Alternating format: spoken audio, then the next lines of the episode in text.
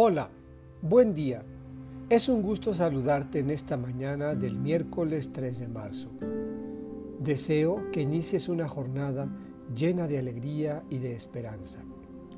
El texto del Evangelio que escucharemos hoy está tomado de Mateo, capítulo 20, versículos 17 a 28. ¿A qué aspiras? ¿A sentarte a la derecha o a la izquierda del Señor? Del Santo Evangelio según San Mateo. En aquel tiempo, mientras iba de camino subiendo a Jerusalén, Jesús llamó aparte a los doce y les dijo, Ya vamos subiendo a Jerusalén, y el Hijo del Hombre va a ser entregado a los sumos sacerdotes y a los escribas, que lo condenarán a muerte y lo entregarán a los paganos para que se burlen de él, lo azoten y lo crucifiquen pero al tercer día resucitará. Entonces se acercó a Jesús la madre de los hijos de Zebedeo, junto con ellos, y se postró para hacerle una petición. Él le preguntó, ¿qué deseas?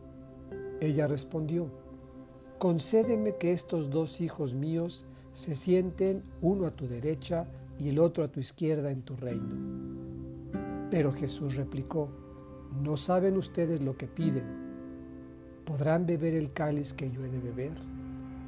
Ellos contestaron, sí podemos. Y él les dijo, beberán mi cáliz, pero eso de sentarse a mi derecha o a mi izquierda no me toca a mí concederlo. Es para quien mi Padre lo tiene reservado. Al oír aquello, los otros diez discípulos se indignaron contra los dos hermanos.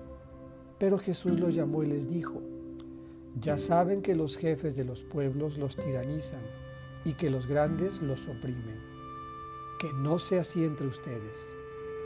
El que quiera ser grande entre ustedes, que sea el que lo sirva. Y el que quiera ser primero, que sea su esclavo. Así como el Hijo del Hombre no ha venido a ser servido, sino a servir y a dar la vida por la redención de todos. Esta es palabra del Señor. ¿Y tú a qué has venido al mundo? ¿A qué aspiras?